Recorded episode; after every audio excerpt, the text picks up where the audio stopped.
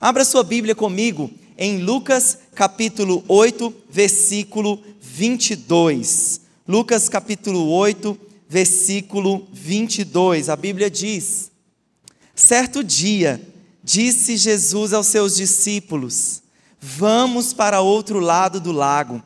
Eles entraram num barco e partiram. Enquanto navegaram, ele adormeceu. Abateu-se sobre o lago um forte vendaval, de modo que o barco estava sendo inundado. E eles corriam grande perigo. Os discípulos foram acordá-lo, clamando: Mestre, mestre, vamos morrer. Ele se levantou e repreendeu o vento e a violência das águas. Tudo se acalmou e ficou tranquilo. Onde está a sua fé? perguntou ele a seus discípulos. Coloca a mão no seu coração e juntos vamos pedir ao Espírito Santo para revelar as suas promessas, a sua palavra, para revelar ao seu coração esses princípios poderosos na área de fé que vamos compartilhar nessa noite em nome de Jesus. Espírito Santo, obrigado pelo privilégio de estarmos à tua mesa. Obrigado pelo privilégio de estarmos, Senhor, em tua casa. Senhor, e nessa hora, quando a tua palavra ela é aberta, como diz as Escrituras, santifica-nos na tua palavra. A tua palavra é a verdade. E a exposição da verdade das Escrituras, ela provoque o nosso coração, ela arranque os nossos corações da zona de conforto. A tua palavra, Senhor Deus, nos conduz a novos níveis de fé. E eu creio, Senhor Deus, que o teu povo, Senhor, caminha cada vez mais de forma intencional, cada vez mais de forma apaixonada. Cada vez mais o teu povo, Senhor, ama a tua palavra, por isso estamos, Senhor, aqui nessa noite e dizemos ao Senhor: toma o teu lugar, fala, Senhor, ao nosso coração. Tu és bem-vindo, Senhor Deus, aqui em nome de Jesus. Amém. Você pode dizer um amém? Onde está a sua fé? Perguntou Jesus para os seus discípulos. Vira para a pessoa que está do seu lado e pergunte para ela: Onde está a sua fé, meu irmão? Onde está? Vai falar assim, aponta no peito e fala: Está aqui dentro, está firme e forte, em nome de Jesus. Mas eu queria te contar um dia que eu fui confrontado com a minha falta de fé. Eu estava sentado à mesa com um casal de discípulos e nós estávamos o discipulando, mas devido ao momento da conversa, o casal perguntou para mim, para Luana, quando nós teríamos os nossos filhos. E essa é a pergunta que todo casal que ainda não tem filho recebe por aí: quando vai vir o filho? E aí eu, eu expliquei para o irmão, falei: olha eu acho assim, né, fazendo as contas, eu acho que financeiramente não cabe no meu bolso nesse momento. E aí o discípulo vira para mim e fala assim: Mas Willy, eu lembro que antes de você se casar, você dizia, vai ser pela fé, Deus vai prover, onde come um, come dois. E eu falei, de fato, eu tinha mesmo esse pensamento de fé. E ele falou para mim, então onde come dois, come três, então.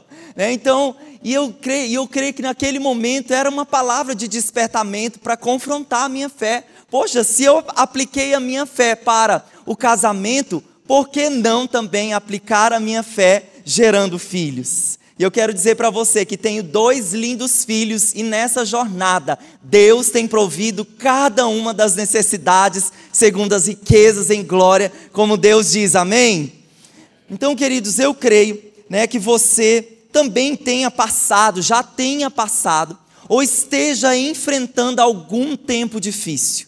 Algum tempo que talvez essa tenha sido a pergunta: Senhor, onde está a minha fé? As ondas estão muito grandes, elas estão abatendo contra mim. Talvez você tenha procurado por respostas, buscado por respostas. Você olha o horizonte e não consegue enxergar o horizonte. Momentos onde realmente a sua fé está balançada, as tempestades, elas têm vindo contra você.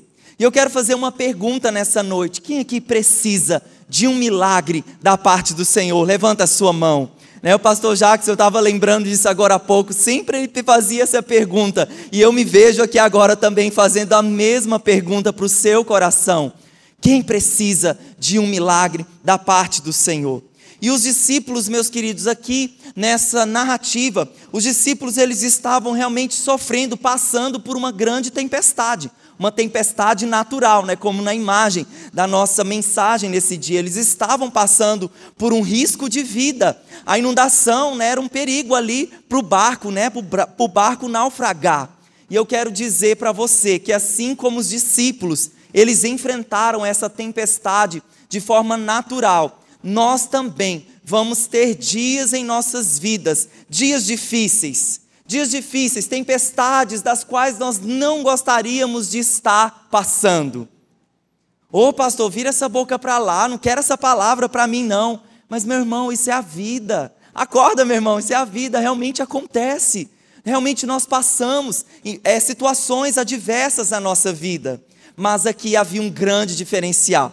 Né? A Bíblia fala que Jesus estava dormindo confortavelmente, os discípulos lá apavorados, dizendo: Vamos morrer, vamos morrer. Quando eles chamam a Jesus e pedem: Jesus, faça alguma coisa, por favor, nós precisamos do Senhor. E forma, de forma resumida, Jesus repreende a tempestade e a tempestade cessa. E a partir daquele momento, Jesus usa aquela situação para ensinar uma lição. Então Jesus faz essa pergunta para os seus discípulos: onde está a sua fé?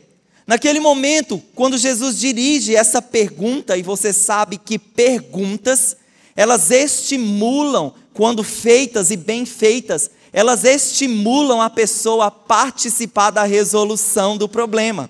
Então, quando Jesus pergunta: onde está a fé de vocês? Jesus esperava que os discípulos que já estavam andando com ele e já estavam vendo os milagres, os sinais, as intervenções poderosas dele, que os discípulos naquele momento usassem a fé na palavra do, do Senhor e pudessem ter autoridade para repreender aquela tempestade. Mas não foi isso que aconteceu e por isso que Jesus precisou ter um tempinho aqui com os seus alunos.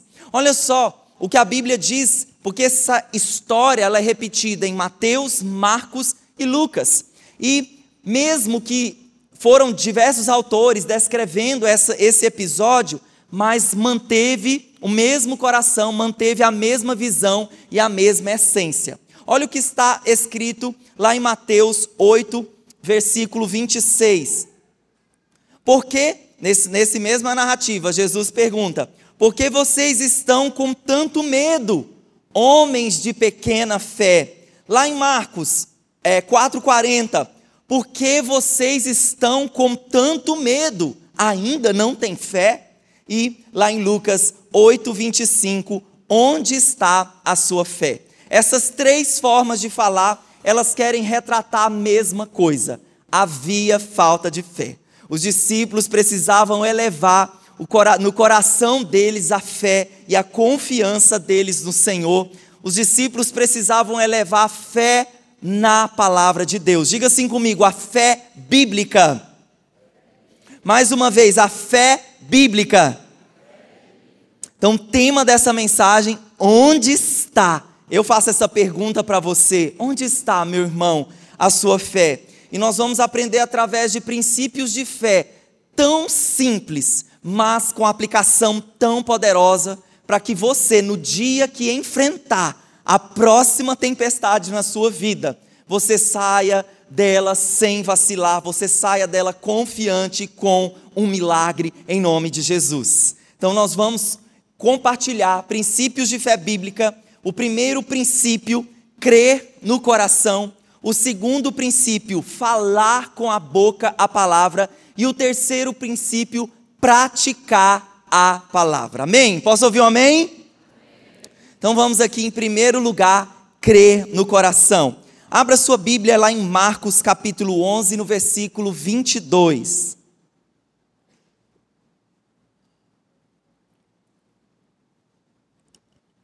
Marcos 11, 22, 23, vou utilizar esse versículo para os dois primeiros pontos.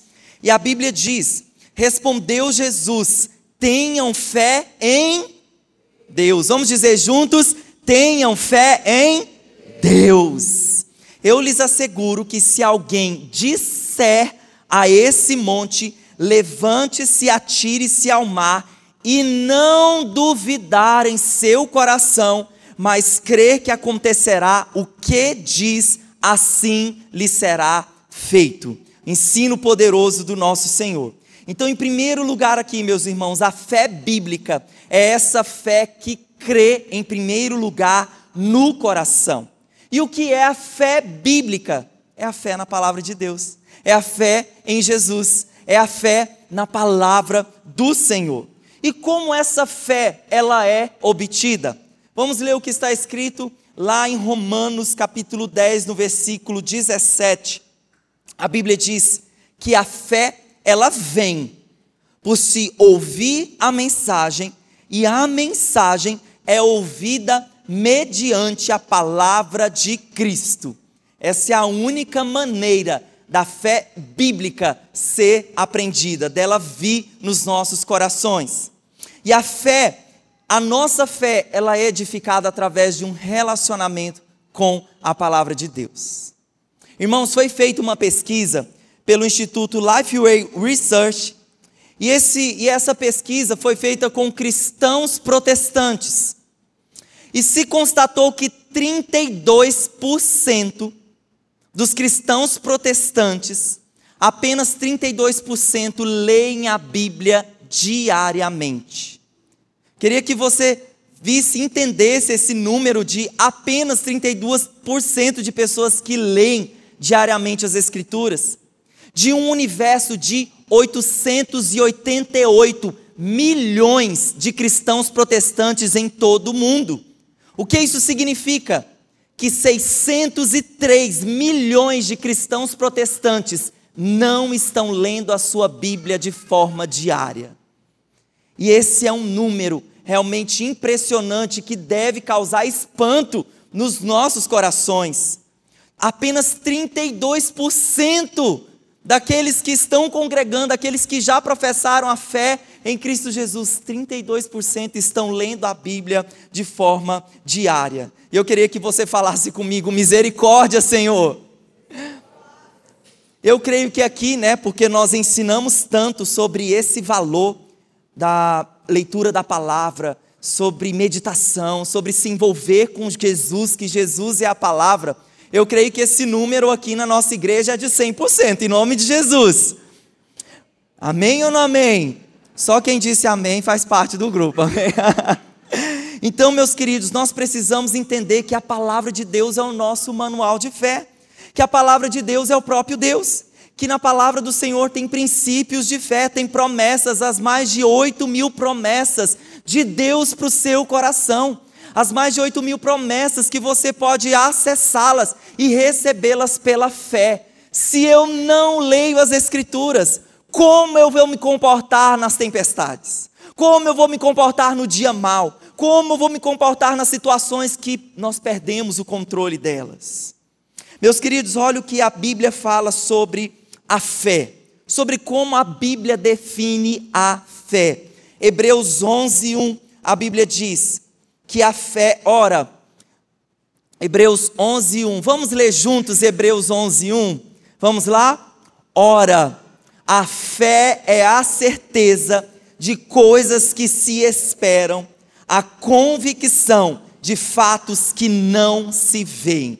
Então, a fé, meus irmãos, nesse ponto aqui nós temos duas partes nesse versículo que eu vou estar destrinchando, separando em dois. A fé é a certeza e a fé é a convicção de fatos que não se veem. Então diga assim comigo: a fé é a certeza, mas você vai falar isso com fé. Vamos lá? A fé é a certeza. Meus irmãos, a fé é a certeza que no mundo espiritual, quando você acessa essas mais de 8 mil promessas do Senhor, é a certeza de que você já tem essas promessas, de que você já tem essas palavras, só basta que você tome posse delas e em nome de Jesus, em breve elas vão se materializar.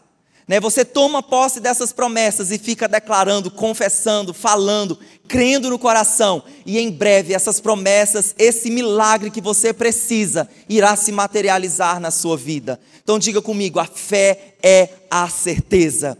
Eu sei porque sei. Eu sei porque sei. Essa deve ser a nossa convicção. E, e a segunda parte do texto diz: é a convicção de fatos que não se veem. Então a fé é essa convicção de fatos. A fé não é como, vou dar um exemplo para vocês aqui. Suponha que eu pergunte para uma, é, uma pessoa aqui da igreja, né, uma irmã, que está orando pela conversão do seu esposo, e eu pergunto, irmã, como está o seu esposo? Ele já entregou a vida dele para Jesus? E aí a irmã vira falando sobre fé, mas sem fé. Ela diz assim: Ah, pastor, é pela fé. Ah, pastor, aquele lá é só pela fé. Então a resposta dessa pessoa, ela está teoricamente falando, né, que ela está convicta daquele fato, mas é realmente algo irreal. Ela está falando algo, olha, eu nem sei quando vai acontecer isso. Ela não está de fato falando em fé. Então a fé, ela é uma forte convicção de fatos e não são, não é baseada em coisas irreais. Então vou dar para você um exemplo de fé bíblica. Você está sentado agora em uma cadeira, sim ou não? Então você tem fé que você está sentado nessa cadeira? Sim ou não? É um fato que você está sentado nessa cadeira. Você tem fé e você acha que essa fé é uma fé bíblica, sim ou não? Não é uma fé bíblica porque a fé bíblica é a convicção de fatos que não se veem. Quando você está sentado aí, você está vendo, né? Você está aí de forma prática, mas a fé é uma convicção de fatos que realmente não se veem. Agora eu quero te dar uma palavra sobre fé bíblica. A Bíblia diz que o Senhor disse para nós: nunca te deixarei, jamais te abandonarei. Quem crê nessa promessa diz amém. E quem fez essa promessa para nós? O Senhor. Você crê em Deus? Você crê que Ele fez? Você está vendo o Senhor falando isso para você? Sim ou não? Está vendo pela Bíblia, né? Está escrito na palavra, mas você visualmente não está vendo como você está vendo a cadeira aí que você está sentado. Então, quando você crê que o Senhor falou com você, né, que realmente Ele que disse essa palavra, essa é uma fé bíblica, a fé nas Escrituras. Então, quando nós voltamos aqui, nesse momento da tempestade, como os discípulos deveriam ter colocado a fé deles em ação? Quando Jesus entra no barco, versículo 22, ele diz: Vamos para o outro lado do lago. Esse foi o comando do nosso Senhor. E quando você lê, dá continuidade no capítulo 22, no capítulo 8 de Lucas, o próximo passo é a cura do endemoniado. Então, depois daquele lago, Jesus realizou um grande milagre na vida daquele homem que estava tão cheio de capiroto que foi preciso que os capirotos caíssem num monte de, de porcos e os porcos precipitassem é, montanha abaixo. Jesus sabia que ele precisava cumprir essa missão logo após aquele lago. Então era uma convicção de Jesus, ele sabia então veja que poderoso, não era uma coisa, não era um comando, ah, não, só vamos ali. Não, era de fato um comando do nosso Senhor. E como os discípulos, eles deveriam aplicar a fé deles naquele momento da grande, da grande tempestade. Então se esperava que os discípulos orassem dessa forma. Eles tinham uma palavra: vamos para o outro lado do lago. Ponto e acabou. Esse foi o comando e a direção do nosso Senhor. Naquele momento, os discípulos deveriam ter aplicado a fé bíblica, orando: o, o nosso Senhor, o nosso Senhor nos deu um comando para nós irmos para o outro lado do lago. Por isso, nada vai nos impedir. Oramos nessa hora em nome de Jesus para que as tempestades elas cessem. Era esperado que os discípulos fizessem isso, mas eles não fizeram. A fé deles estava muito pequena, né? Como Jesus disse lá em Mateus, sua fé é pequena. Eles realmente não aplicaram a fé dessa forma. O que eles fizeram? De forma desesperada, como cada um de nós muitas vezes já agiu em uma situação como essa. Mestre, mestre, tem misericórdia de nós, nós vamos morrer, acorda. Jesus não é querendo te acordar, mas já te acordando. Tem misericórdia de nós. Ore, Senhor, faça alguma coisa, nós vamos morrer. Então, meus queridos, enquanto eles estavam ali, né, é, falando isso, declarando isso, nós olha que a boca, o que o coração deles estava crendo naquele momento, e que a boca deles estava declarando: Nós vamos morrer, nós vamos morrer.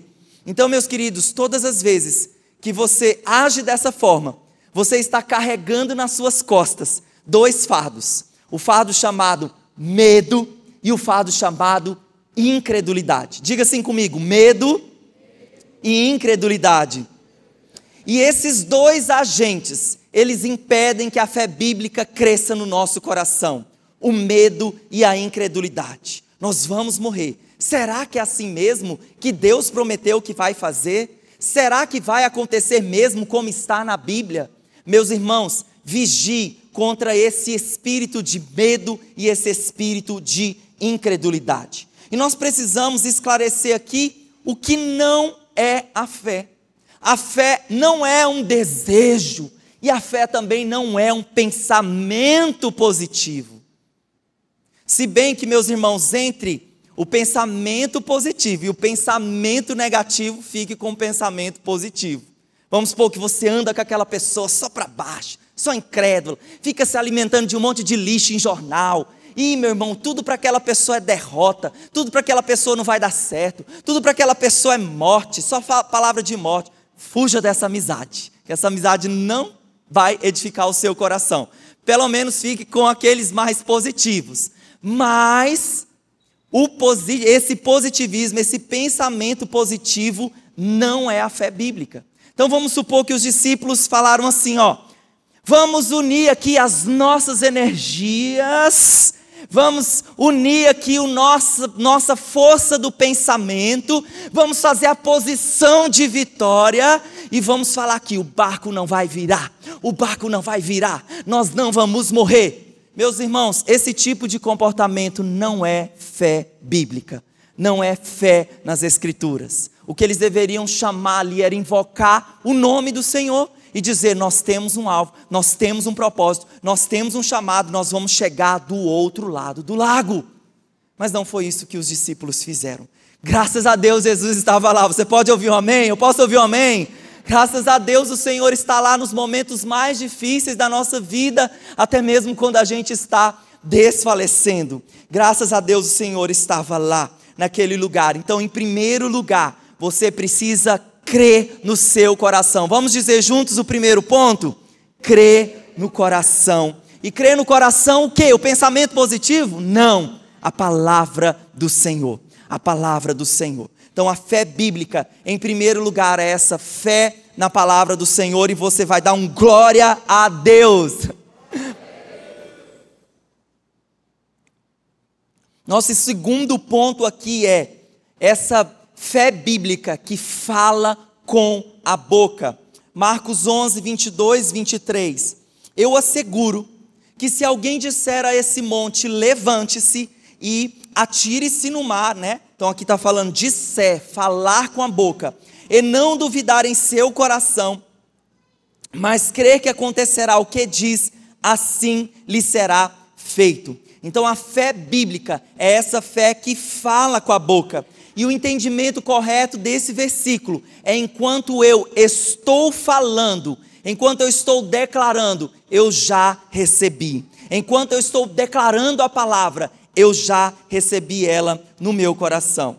E eu queria contar para você uma experiência minha recente de algo que tem me estimulado, estimulado os meus músculos espirituais da fé. Né, vocês têm percebido que às vezes o pastor termina o culto rouco? No culto das primícias, só subi para orar e fazer a ordem de culto e não tinha quase nenhuma voz. A minha fono está aqui, né? Carla, contratem ela, viu, gente? Mulher de Deus. A Carla falou assim, pastor, vamos olhar como está lá por dentro, né? Vamos ver como está lá por dentro. E eu, como obediente, fui lá né, na otorrino e ela colocou lá um negocinho bem aqui pelo dentro do meu nariz, aquela lágrima involuntária caiu. Ela olhou lá dentro com aquela câmera e ela terminou a consulta e falou assim: "Pastor, você, não, pastor, né? Você, o paciente, né? Mas eu me identifiquei como pastor, né? Que eu falei, olha, minha profissão, né? Expliquei todo o histórico. E ela falou assim: você está com um nódulo no seu, né? Nas suas aqui no, no lugar aqui por dentro. Ai, meu irmão, quando eu ouvi aquele negócio nódulo, eu já, já Comecei assim a me abalar por dentro, né? Mas ela falou: olha, tá tudo bem, não precisa de cirurgia, nós vamos fazer acompanhamento aí, né? Os exercícios e tudo mais. E eu falei: amém. Mas eu poderia, meus irmãos, ter ficado com aquela informação aqui na cabeça e já ficar minha fé lá embaixo, e já pensar, Senhor, essa é a minha profissão, como eu vou falar, o que eu vou, né, como vai ser. E assim que eu saí de lá, né, eu tenho eu tenho declarado esses dois versículos que eu vou compartilhar com vocês aqui. Porque a fé bíblica, ela crê no coração e ela fala com a boca. Então eu comecei a declarar sobre mim esse texto de Salmo 29, 3 e 4, sobre a minha voz. Né? Afinal de contas, nós estamos caminhando para um terceiro culto. E eu declaro que o pastor vai ter voz para pregar no terceiro culto em nome de Jesus. Então eu tenho orado acerca da minha condição, né, dessas pequenas, né, nas pequenas coisas da nossa vida, nós temos que aplicar fé. Então eu tenho orado. Esse texto que a Bíblia diz: a voz do Senhor é, ressoa sobre as águas, o Deus da glória troveja. O Senhor troveja sobre as muitas águas. A voz do Senhor é poderosa. A voz do Senhor é majestosa. E lá em Isaías 54, a Bíblia diz: O soberano Senhor deu-me uma língua instruída para conhecer a palavra que sustém o exausto. Então, o que eu tenho declarado sobre a minha voz? Assim como a voz do Senhor é poderosa, assim como a voz do Senhor ressoa sobre as águas, assim como a voz do Senhor é majestosa, eu já tenho essa voz de trovão, eu já tenho essa voz de muitas águas. Eu declaro que eu tenho uma língua instruída e que a palavra que sai da minha boca sustém o exausto, alimenta o cansado, alimenta o povo de Deus em nome de Jesus. Então é isso que eu tenho crido no coração e declarado com a minha boca acerca da minha situação. E em nome de Jesus não terei mais rouquidão. Eu já já recebi a materialização dessa dessa situação em nome de Jesus. Amém ou não amém? Meus irmãos, você sabe que o nosso propósito nessa terra é alegrar, é agradar e glorificar o coração do nosso Senhor. E a Bíblia fala sobre como nós agradamos o coração do Senhor, vivendo pela fé. Hebreus 11, no versículo 6, a Bíblia diz: sem fé é impossível agradar a Deus, porque quem dele se aproxima precisa crer que ele existe e que recompensa aqueles que o buscam. Então esse texto está falando, se você entende, Senhor, eu quero agradar, eu quero alegrar o teu coração, quero agradar o Senhor. O que você precisa fazer, meu irmão? Andar e viver pela fé. Andar e viver pela fé. A Bíblia fala que sem fé é impossível agradar o Senhor. Então a declaração da sua fé, ela é muito importante. A confissão da sua fé que vem através de falar, ela tem recompensa. A Bíblia diz que ele recompensa o nosso coração. E eu estava lendo essa semana também sobre a tempestade que os amigos de Daniel, descrito lá no livro de Daniel, enfrentaram. A Bíblia fala que eles viveram uma grande prova na sua fé. Olha só o que está escrito, olha só o que aconteceu, né? nós vamos abrir daqui a pouco Daniel 3,16, mas o que aconteceu lá? Nabucodonosor ele emitiu um decreto que todo aquele que não se dobrasse diante de uma estátua maluca lá que ele tinha feito, quando tocasse os sons de música, aqueles que não se dobrassem diante daquela estátua, eles seriam lançados na fornalha de fogo. Você conhece essa história, né? ela é muito conhecida. Porém, meus queridos, quando o som tocou da música e o pessoal ficou de olho, né, nos crentes ali, né, e viram que o Sadraque, o Mesaque e o Abidinego, eles não se curvaram diante daquela estátua. E aí, logicamente, chamaram né, os primeiros a serem incinerados na fornalha de fogo.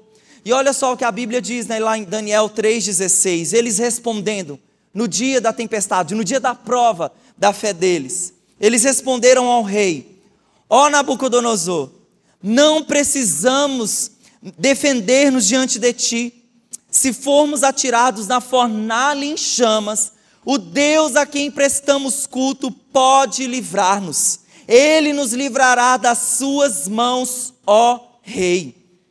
Meu irmão, sabe o que eu vejo nesse texto? Eu vejo homens que tinham sua fé consolidada no Senhor, homens que confiavam em Deus, homens que poderiam ter falado assim: não tem ninguém vendo, não estamos nem morando em Israel, vamos nos curvar aqui que ninguém vai ver.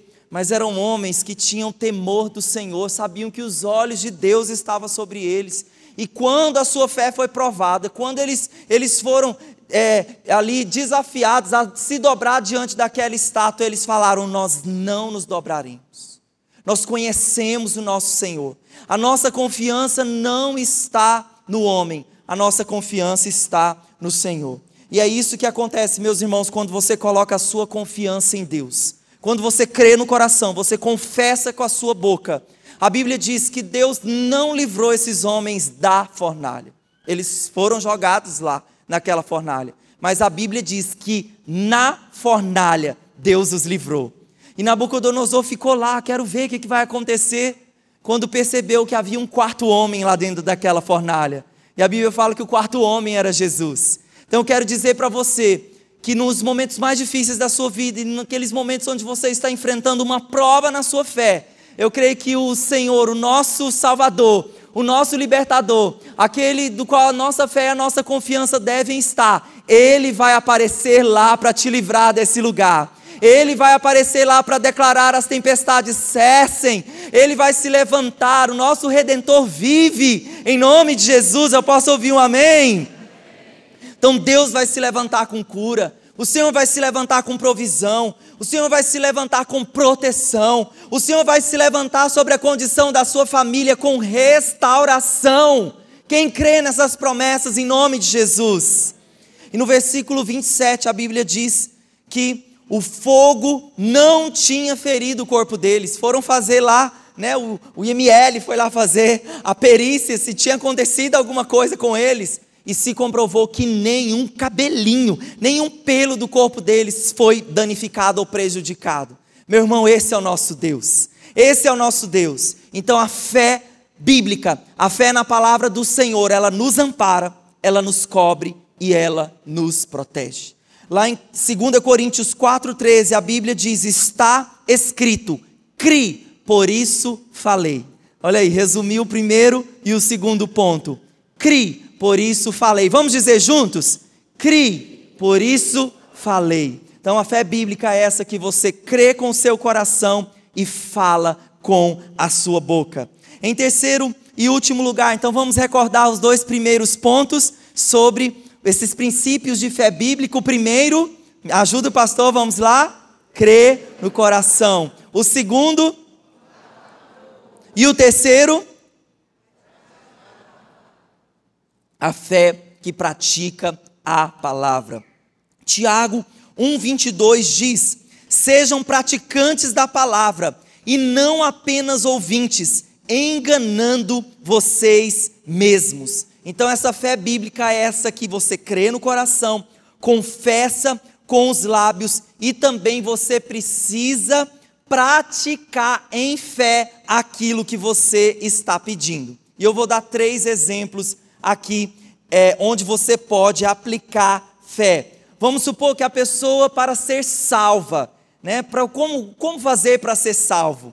Então a Bíblia diz, lá em Romanos 9, 10, no versículo 9 e 10, os seguintes versículos, vamos ler juntos. Se você confessar com a sua boca que Jesus é Senhor e crer em seu coração que Deus o ressuscitou dentre os mortos, será salvo. Pois com o coração se crê para a justiça e com a boca se confessa para a salvação. Então, para entregar, né, para receber Jesus como Senhor e Salvador, para fazer essa decisão, a decisão mais importante que você pode fazer nessa vida na terra é realmente crer no coração que Jesus ressuscitou dentre os mortos e confessar o nome de Jesus, confessar que está crendo nele, e a Bíblia fala e te garante que você será salvo. E como eu pratico esses princípios de salvação? Eu sei que você né, mantém a sua fé, a sua salvação pela fé. né? Você mantém pela fé, mas como crescer na fé nessa vida de salvação, né? na nossa vida de salvação? Lá em Filipenses 2:5, a Bíblia diz: Olha só o nosso procedimento, como a Bíblia fala, para desenvolver a salvação com temor e tremor. Filipenses 2:5 diz: "Seja a atitude de vocês a mesma de Cristo Jesus". Então, o que que a pessoa salva ela faz, né? Como ela ela vive em fé, como ela mantém né, a sua vida de fé? Ela precisa ler a Bíblia, ela precisa se alimentar da oração, ela precisa viver uma vida de obediência aos princípios da palavra de Deus. Ela precisa perseverar nesses princípios. Um segundo ponto aqui, um segundo exemplo para a sua cura. Né? Às vezes você está passando por um quadro de enfermidade ou alguém da sua família. Olha os princípios de fé para você crer no coração, confessar e colocá-los em prática. Lá em 1 Pedro 2, 24, a Bíblia diz: Ele mesmo levou em seu corpo os nossos pecados sobre o madeiro, a fim de que morrêssemos para os pecados e vivêssemos para a justiça. Por suas feridas vocês foram curados. Então, quando você crê nessa verdade, né, o Senhor levou sobre si. Quando você confessa sobre mesmo a palavra de Deus, o Senhor levou. Vamos supor que a sua situação realmente é uma situação de enfermidade, você já recebeu essa promessa, é uma promessa de Deus para você, você tem em Cristo Jesus promessa de cura. Eu posso ouvir um amém? Existe essa promessa do Senhor sobre a sua vida. Você toma posse dessa promessa e já começa a praticar como se já estivesse curado. Essa, essa promessa vai se materializar à medida que eu fico confessando crendo, confiando, meditando ali nesse ponto. Mas você pode falar para mim, pastor, eu ainda estou sentindo dores. Eu quero dizer para você, nessa manhã eu saí daqui rouco, mas eu estou andando em fé, eu estou fazendo a minha parte, mas também estou declarando a palavra e dizendo: eu não tenho esse negócio na minha garganta em nome de Jesus. Pela fé eu já recebo a minha cura. E é assim que você precisa fazer para receber a sua cura também, em nome de Jesus. Então, queridos, nas pequenas coisas da nossa vida, nós precisamos aplicar a nossa fé. Então, diga assim comigo: aplique para as pequenas coisas a fé. Vamos supor também, meu irmão, que você tem dificuldade em se libertar de alguns vícios. Vamos supor que você está preso na área da pornografia, na imoralidade sexual, que você está preso no alcoolismo, em drogas, e tudo isso realmente você se sente como um escravo dessas coisas, porque você sabe que isso, essas coisas são ídolos. Esses pecados, uma vez, quando eles ganham destaque no nosso coração, todo o nosso tempo, todo o nosso investimento fica centrado e focado nesses pecados. Olha o que a Bíblia diz lá em Colossenses 1, 13 e 14, para nós nos libertarmos, para nós recebermos essa palavra de fé, princípio nessa área de fé bíblica para libertar desses comportamentos escravizadores. Pois ele nos resgatou, Colossenses 1, pois ele nos resgatou do domínio das trevas e nos transportou para o reino do seu filho amado, em quem temos a redenção a saber, o perdão dos pecados. Assim que você realmente reconhece que o Senhor te resgatou de um lugar de trevas, que o Senhor te resgatou de um lugar de prisão, de morte, de escravidão. Não, você não foi feito para esse lugar. Você não foi feito para essa esse, esse tipo de escravidão. O que você precisa tomar posse e começar a dizer, crer com seu coração, declarar com seus lábios e dizer: Eu já morri com Jesus Cristo. A cruz me salvou, Ele me perdoou. Eu não sou escravo do pecado, eu não sou escravo desse vício, eu não sou escravo desse comportamento. Eu sou mais que vencedor em Cristo Jesus. Lá em Filipenses 4:8 a Bíblia diz sobre na área dos pensamentos, às vezes sua, sua mente é presa, pensamentos e comportamentos limitadores.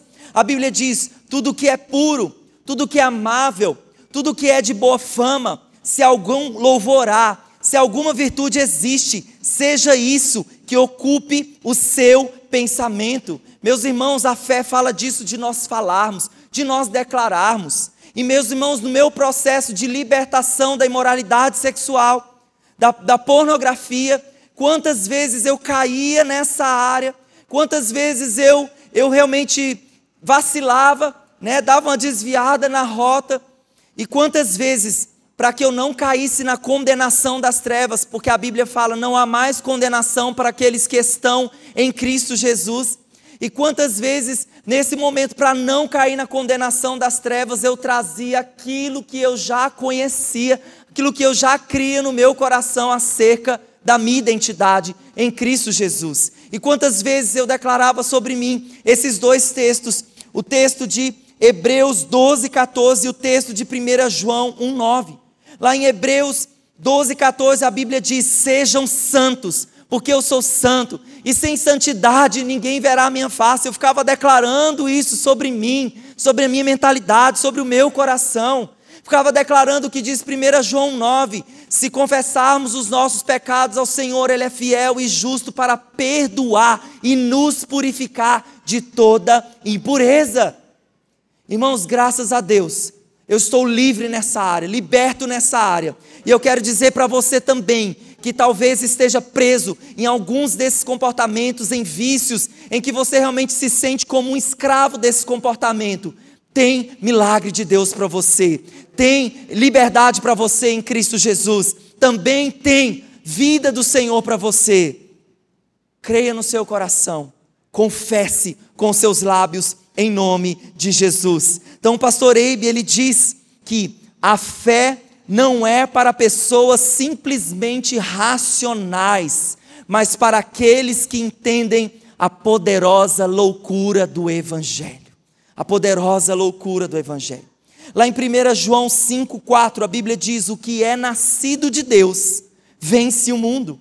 Se você um dia entregou sua vida para Jesus, mas tem andado assim ainda como escravo do pecado, olha o que a Bíblia fala para você: que a vitória que vence o mundo, a nossa fé. A nossa fé. Eu gostaria de estar aí no seu lugar, gostaria de te ajudar nesse processo, mas é algo que é pessoal é algo que é intransferível, não tenho como transferir isso sobre a sua vida. É algo que você precisa fazer, é algo que você precisa crer, é algo que você precisa confessar e é algo que você precisa praticar. A nossa fé, meus irmãos, ela pode crescer.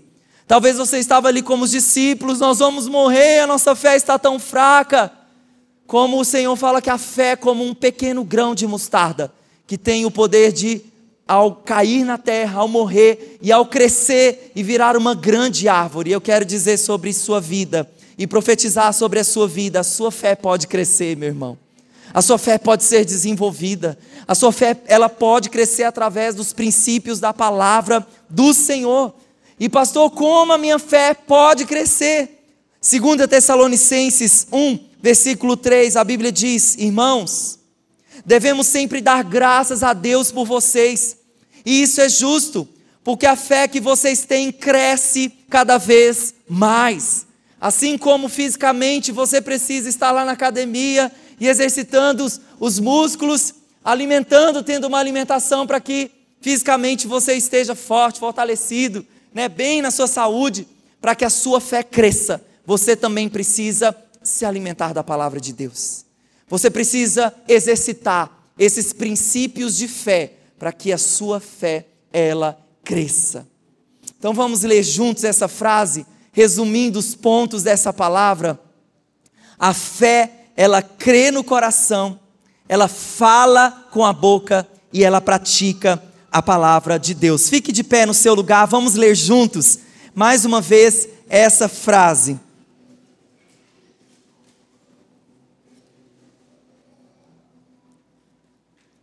A fé crê no coração. Vamos dizer juntos? Vamos ler juntos. A fé crê no coração, fala com a boca e pratica com as ações a palavra de Deus.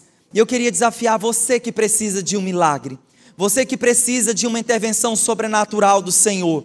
Hoje você está saindo daqui com ferramentas para que de forma prática, nessa semana, você possa realmente colocar aquilo que você ouviu, você possa exercitar.